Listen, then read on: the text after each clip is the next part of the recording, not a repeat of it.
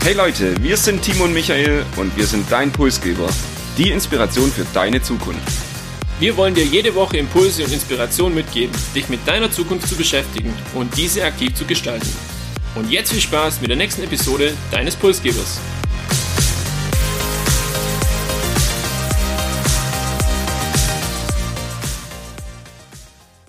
Wir sprechen heute über ein Thema, das aktueller ist denn je. Gestiegene Energie- und Spritpreise, Mieten steigen, Baukosten steigen, wir erleben Inflation jeden Tag. Relevant für jeden von uns und egal, ob man sich für Wirtschaft oder Finanzen interessiert oder nicht. Warum das so ist, das verraten wir euch heute und Jack Dorsey, der CEO von Square oder Twitter, hat letzte Woche von einer Hyperinflation gesprochen und die vorhergesagt. Wir gehen auch dem heute auf den Grund und verraten euch, wie wahrscheinlich eine Hyperinflation in Deutschland ist.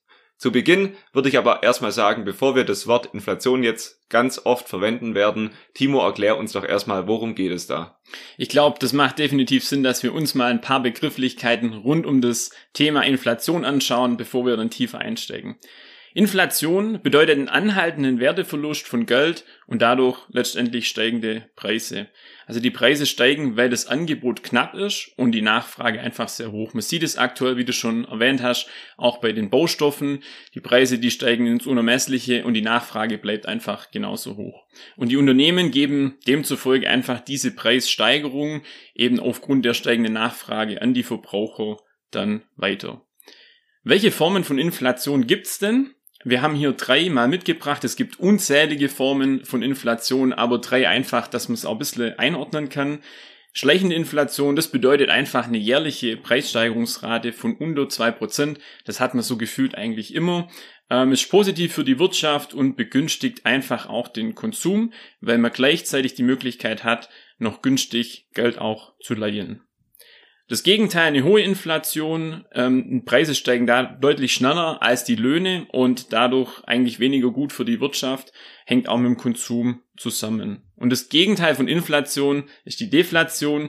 Hier sinkt das allgemeine Preisniveau, das Geld gewinnt an Wert, das ist schlecht für die Wirtschaft, weil einfach die Konsumenten lange warten, bis sie die Entscheidung treffen zum Kauf, weil ich immer ja davon ausgehen muss, dass das ja, Produkt noch weiter sinkt oder der, das, der Geldwert noch sich noch weiter erhöht und ich dadurch einfach noch ein Schnäppchen machen kann vielleicht.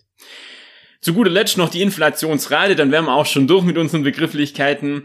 Ähm, bei der Inflationsrate geht es darum, die wird erhoben mit 600 Produkten aus einem sogenannten Warenkorb und ähm, diese Produkte setzen sich aus unterschiedlichen Branchen dann letztendlich zusammen. Die werden monatlich erhoben und man guckt dann immer so einen Zeitraum zurück. In der Regel sind es zwölf Monate und stellt dann eben diese Preissteigerung fest und hat dann die Inflationsrate. Das ist ein prozentualer, prozentualer Wert und hier eben der Anstieg von diesem Preisniveau. Und jetzt wissen wir alle, um was es bei Inflation geht und was hinter der Inflationsrate steckt. Genug Theorie. Schauen wir uns mal die Praxis an und ordnen das Ganze in die aktuelle Entwicklung ein. Denn egal, ob man Radio hört oder in der Tageszeitung blättert, man kommt um das Thema Inflation aktuell nicht mehr herum. Schauen wir uns doch mal die aktuelle Lage in Deutschland an wie die Inflation gemessen wird, Timo, das hast du uns gerade erklärt. Und im Monat Oktober ergab diese Inflationsrate für Deutschland einen Wert von 4,5 Prozent. Das heißt, die Preise für diesen festgelegten Warenkorb mit 600 Produkten waren im Oktober 2021 4,5 Prozent im Schnitt höher als der Warenkorb ein Jahr davor im Oktober. Die Preise sind um 4,5 Prozent gestiegen und das ist tatsächlich der höchste Wert seit 28 Jahren. Und im September, also dem Monat davor, ist erstmals diese Schwelle von 4 Prozent Inflationsrate gerissen worden. Experten erwarten bis zum Ende des Jahres sogar eine Inflationsrate von bis zu 5 Prozent. Wir haben also heute eine Inflation.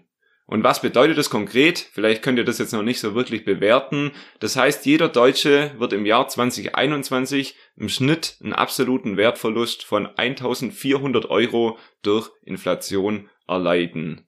Und wenn wir jetzt über Inflation reden und sagen, dass die Inflation da ist und wir die täglich spüren, Timo, meine Frage an dich, wo geht's denn dir so im Alltag, dass dir Inflation wirklich auch begegnet? Also mir fällt es vor allem an der Tankstelle auf, wenn ich dann jetzt tanke und der Betrag, den ich dann zahle, mit drei Stellen äh, ja, abgerechnet wird, sage ich mal, dann tut es schon wirklich weh. Und man merkt hier einfach auch diese Preissteigerung von, ja, und wenn es auch nur 30 Cent sind, aber wenn man das dann hochrechnet auf eine ganze Tankfüllung, dann tut es wirklich schon richtig weh. Machst du dir Gedanken über das Thema Inflation? Läuft es bei dir so nebenher ab oder sagst du, interessiert mich gar nicht? Ja, ich mache mir schon Gedanken dazu und vor allem, wenn man dann auch etwas Geld auf dem Girokonto oder Sparkonto hat, dann tut einem das auch wirklich weh, denn der Wert von diesem Geld wird eben täglich oder monatlich weniger. Ich habe mir meine Gedanken dazu gemacht, ich muss jetzt aber auch sagen, dass ich noch nicht so wirklich die Aktionen daraus abgeleitet habe oder wirklich tätig geworden bin. Aber ich kann vielleicht vorwegnehmen, dass es am Ende heute ja noch ein paar Tipps gibt, was dann jeder Einzelne machen kann, um sich gegen die Inflation zu wehren. Und da werde ich dann sehr gespannt zuhören, was es da so für Tipps und Tricks gibt. Ich habe also für mich noch nicht die Maßnahmen abgeleitet, aber Timo, vielleicht gibt es bei dir irgendein Verhalten, das du wegen der Inflation umgestellt hast? Tatsächlich nur die Spritpreise ein bisschen genau vergleichen und hier versuchen einfach äh, zu den Uhrzeiten auch zu tanken, wo es tendenziell günstiger ist. Aber ansonsten muss ich gestehen, habe ich jetzt auch noch nicht wirklich viel gemacht. Aber schauen wir uns doch einfach mal die aktuelle Entwicklung dazu an. Wie kommt denn das Ganze zustande und was sind eigentlich die Gründe für die aktuell hohe Inflation? Wir haben es schon erwähnt, Energiepreise sind quasi der Inflationstreiber und das hängt damit zusammen, dass seit Mai diesen Jahres die Wirtschaft einfach wieder angelaufen ist, dadurch ein steigender Energiebedarf entstanden ist und natürlich daraus resultieren auch höhere Energiepreise. Und wenn man das jetzt vergleicht, um das auch einordnen zu können, im Mai 2020 war genau das gegenteilige Phänomen. Aufgrund von der Corona-Situation ging dieser Bedarf einfach massiv zurück und demzufolge waren die Spritpreise dann oder Energiepreise insgesamt letztes Jahr um knapp 12 Prozent günstiger im Vergleich zum Jahr 2019. Also man sieht, man muss hier auch immer den Blick vielleicht ein Jahr zuvor werfen, um das einfach ein bisschen äh, besser verstehen zu können. Was on top hinzukommt, ist die CO2-Abgabe, die jetzt neu eingeführt wurde und natürlich auch die Rücknahme der Mehrwertsteuersenkung. Wir hatten ja letztes Jahr das Glück, dass die Mehrwertsteuer auf 16 Prozent gesenkt wurde und nun aber dieses Jahr wieder zurückgeführt wurde auf 19 Prozent. Und zu guter Letzt eben auch steigende Transportkosten. Das Thema Lieferengpass, Lieferproblem wird ja vielleicht sogar zum Wort des Jahres gekürt und das nicht ohne Grund. Auch durch Corona entstanden viel Online-Shopping, viele Einkäufe und es hat stark zugenommen und diese Nachfrage kann einfach nicht mit dem, was an ja, Frachtschiffen beispielsweise vorhanden ist, auch gedeckelt bzw. bewältigt werden und dadurch muss man sehr, sehr lange auf gewisse Dinge warten und ähm, man hat einfach hier ja nicht die Möglichkeit, irgendwelche Alternativen heranzuziehen und deshalb ist es hier so, dass die Transportkosten sehr, sehr stark steigen. Was denkst du? Ist das Ganze nur vorübergehend ein Effekt vielleicht tatsächlich aus Corona oder müssen wir uns da damit längerfristig auseinandersetzen mit dieser steigenden Preisspirale? Ja, wahrscheinlich die spannendste Frage der heutigen Episode. Ist diese Inflation nur vorübergehend? Hängt es mit Corona zusammen und verschwindet es vielleicht dann auch 2022 wieder? Ich werde das nicht beantworten können, aber ich kann es zumindest mal versuchen. Du hast vieles bereits erwähnt. Wir hatten viele Corona-Effekte, niedrige Preise im Jahr 2020, dann dieses Jahr die Gegenbewegung, wenig Angebot, sehr viel Nachfrage, dazu die Mehrwertsteuer oder die CO2-Abgabe, also wir haben deutliche Corona-Effekte spürbar, die nun auch Auswirkungen auf diese Inflationsrate haben. Und wir haben ja auch gesagt, die Inflationsrate bemisst sich immer an dem Monat im Vorjahr und deshalb ist es auch selbsterklärend, dass die Inflation eben dieses Jahr und vor allem Ende des Jahres jetzt doch etwas höher ausfällt.